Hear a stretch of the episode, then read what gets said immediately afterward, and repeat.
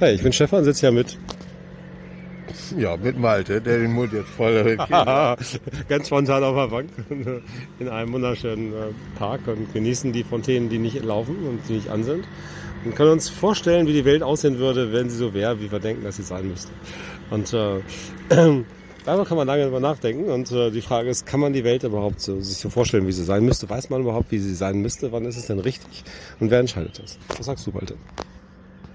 Ich hatte letztens, ihr wisst ja, wie es ist mit dem Aufschieben.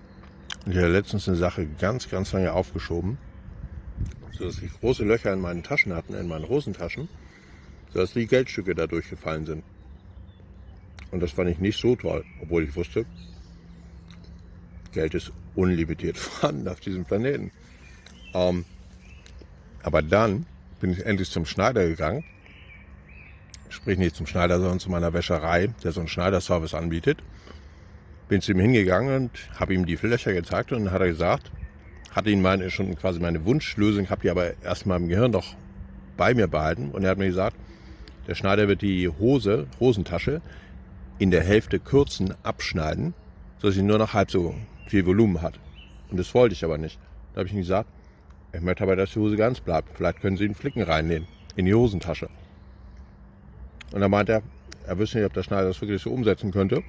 Wir haben einen Preis verhandelt und dann, Ebola, kam er mit einem sensationellen Ergebnis.